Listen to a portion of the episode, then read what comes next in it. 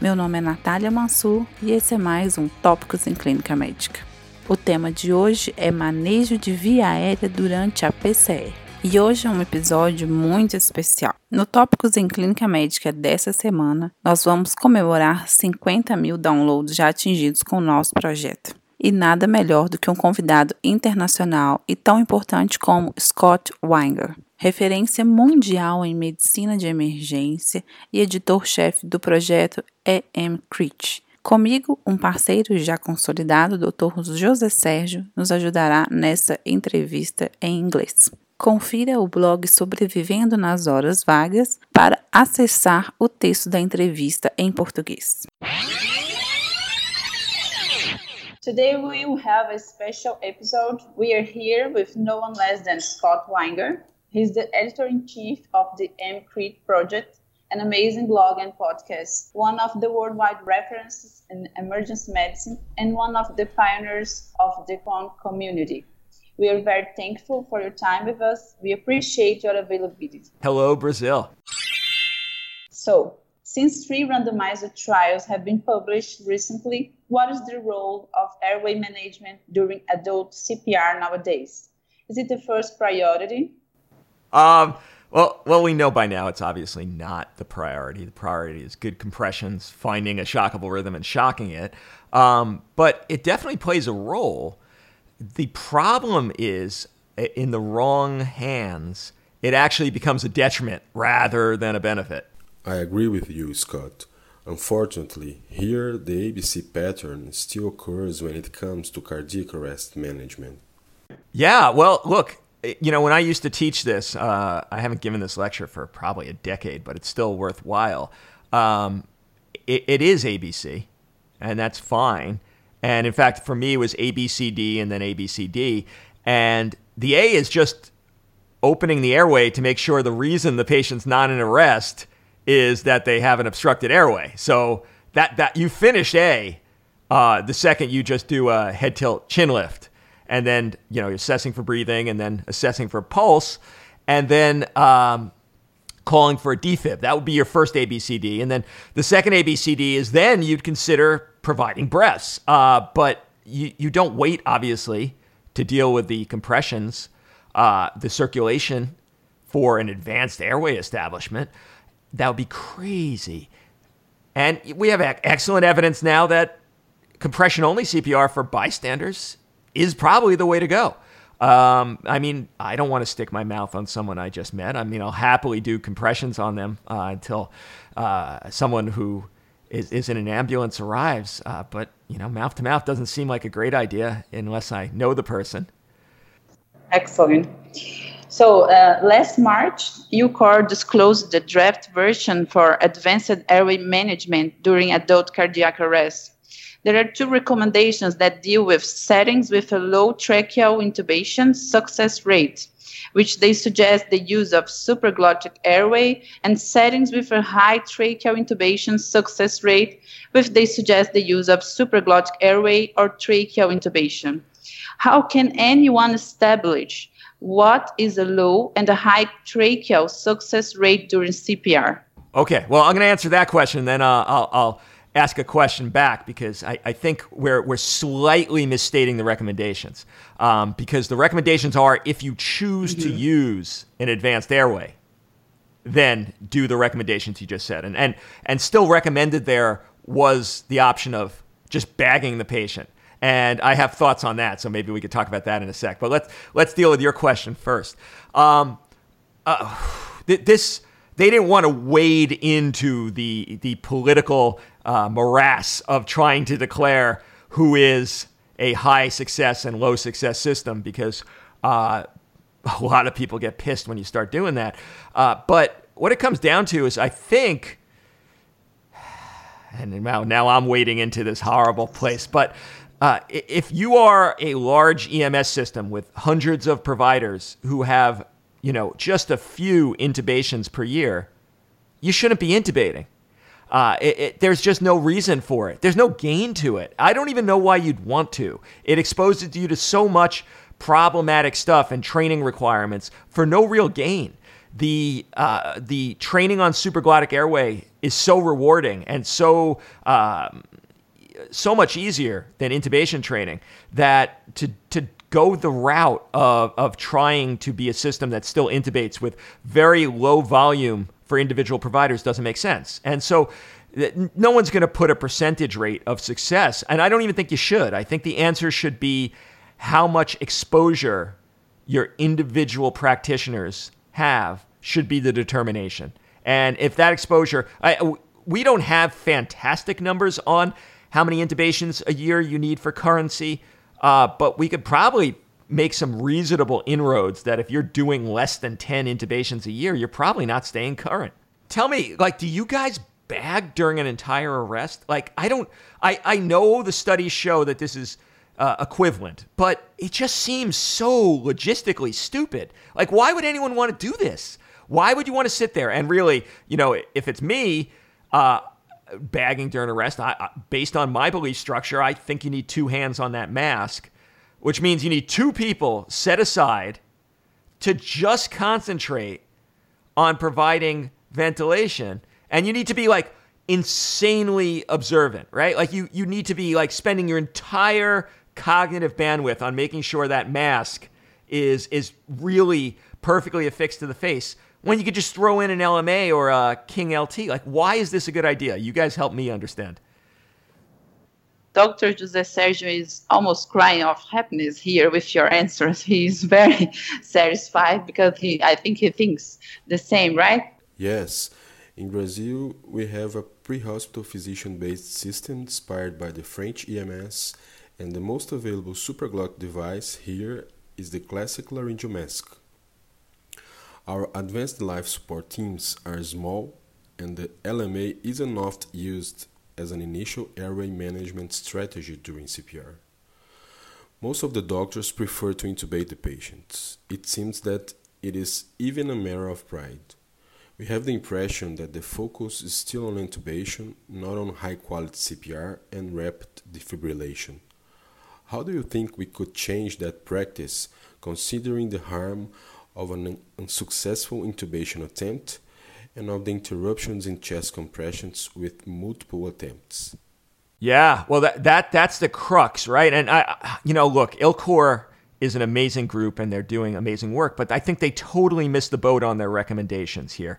And so, you know, if I had to change the ILCOR recommendations, and I think this is all based on insanely high quality evidence, then the first recommendation is just what you said, which is uh, upon arrival as an advanced cardiac arrest life support team, the first priority should be establishing excellent compressions.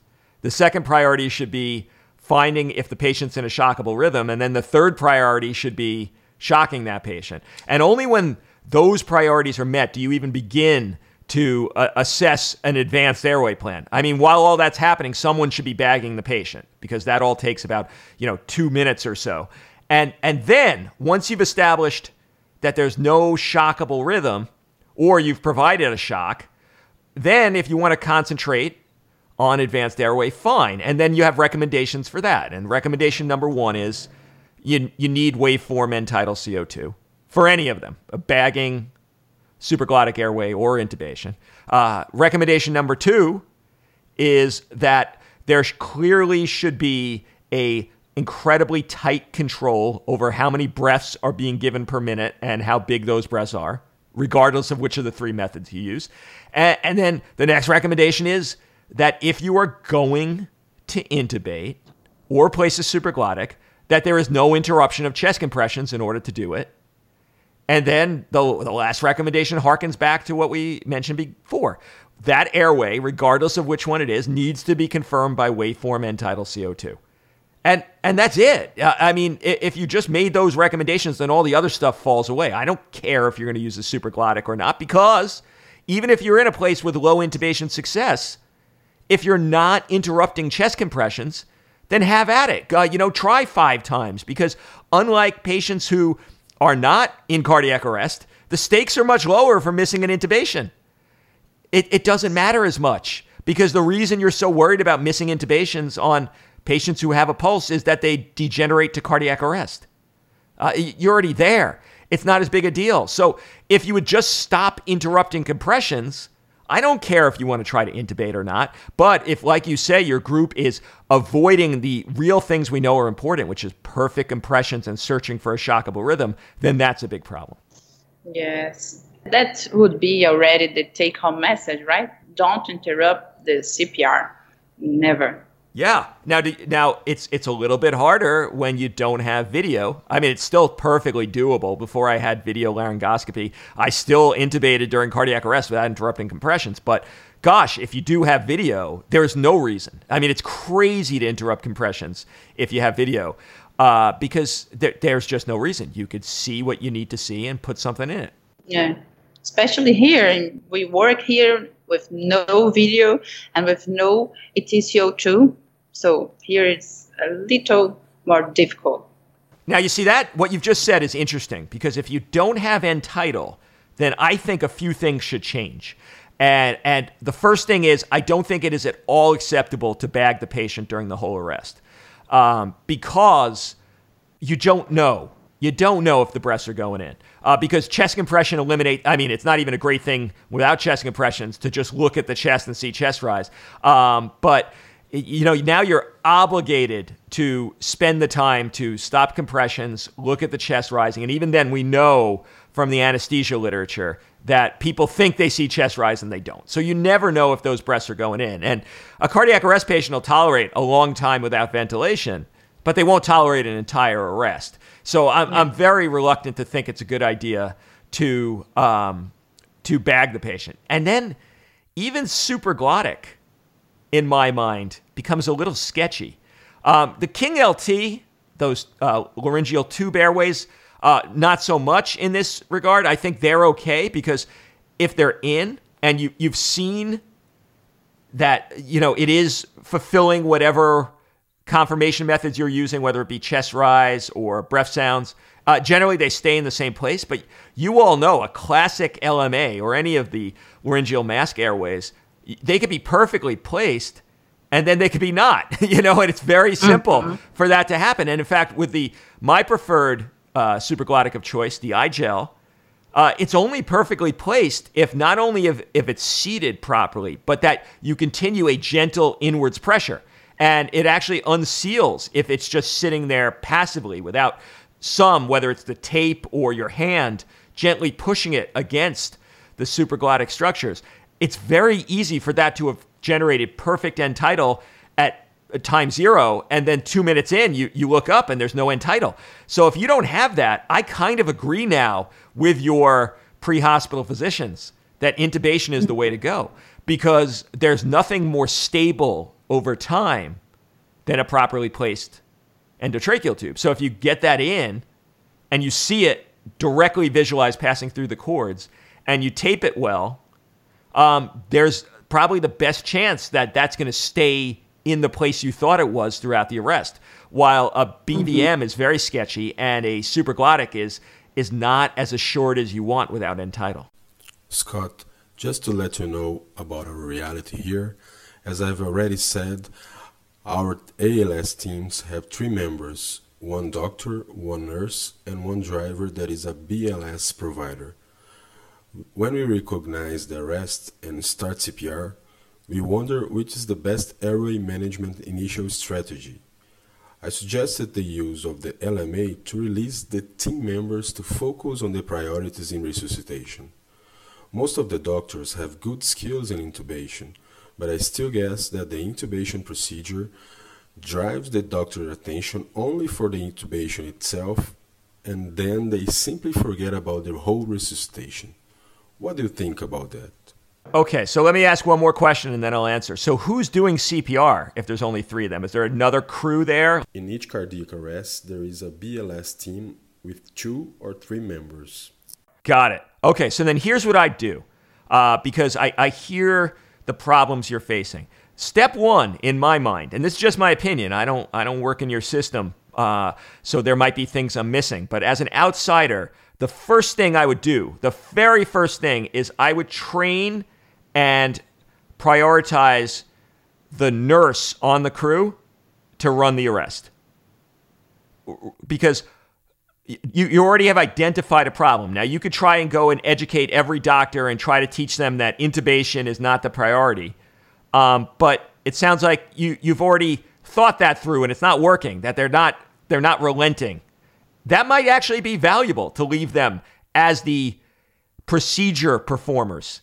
And because the nurses in, in the States uh, are generally better at this, they are more conscientious about running things properly than the doctors. We, we face the same problem here. The doctors get task focused and they lose awareness of the resuscitation. They want to do the ultrasound, they want to get venous access, they want to intubate. They and they they can't do both. You can't be task focused and aware that the two are mutually exclusive most of the time. So shift over running the arrest to the nurse.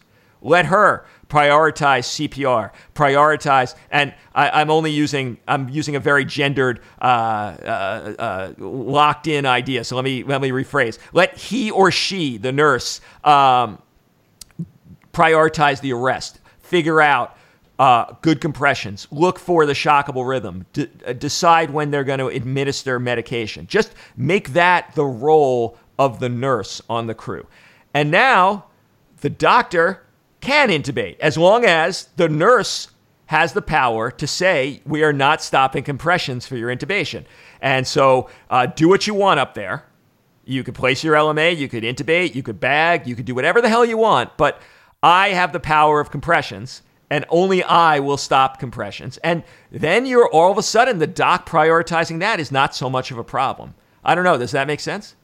Of course. We have to change our minds by training this approach with the nurses and the doctors here. Gotta slip it in. The way we slipped in the nurse led code is by not saying what we're taking away from the doctors, but all of a sudden uh, saying what they now have, which is their, their awareness was taken away from the things they're good at, that they, they are so excellent at intubation and and talking to the family about goals of care and about you know getting in an arterial line that uh, that the, all the things that they're excellent at was being stolen by having to remember has it been five minutes? Should we give epinephrine?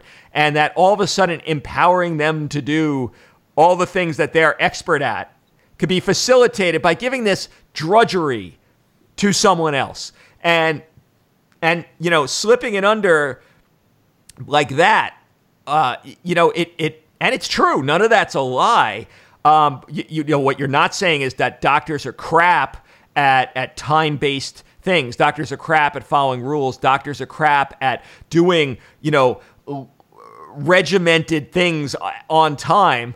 Uh, you know you don't mention that part, but uh, but gosh, what it does to empower the nurses and, and and let them take ownership and and lead to a real uh, you know, sense of purpose and and and empowerment. It, it's just mutually beneficial all around. That's a wonderful discussion. So, would you say your take-home message for us Brazilians in the concept of airway management during CPR and all this scenario? Yeah, well, if I don't have end tidal waveform continuous, uh, I would intubate.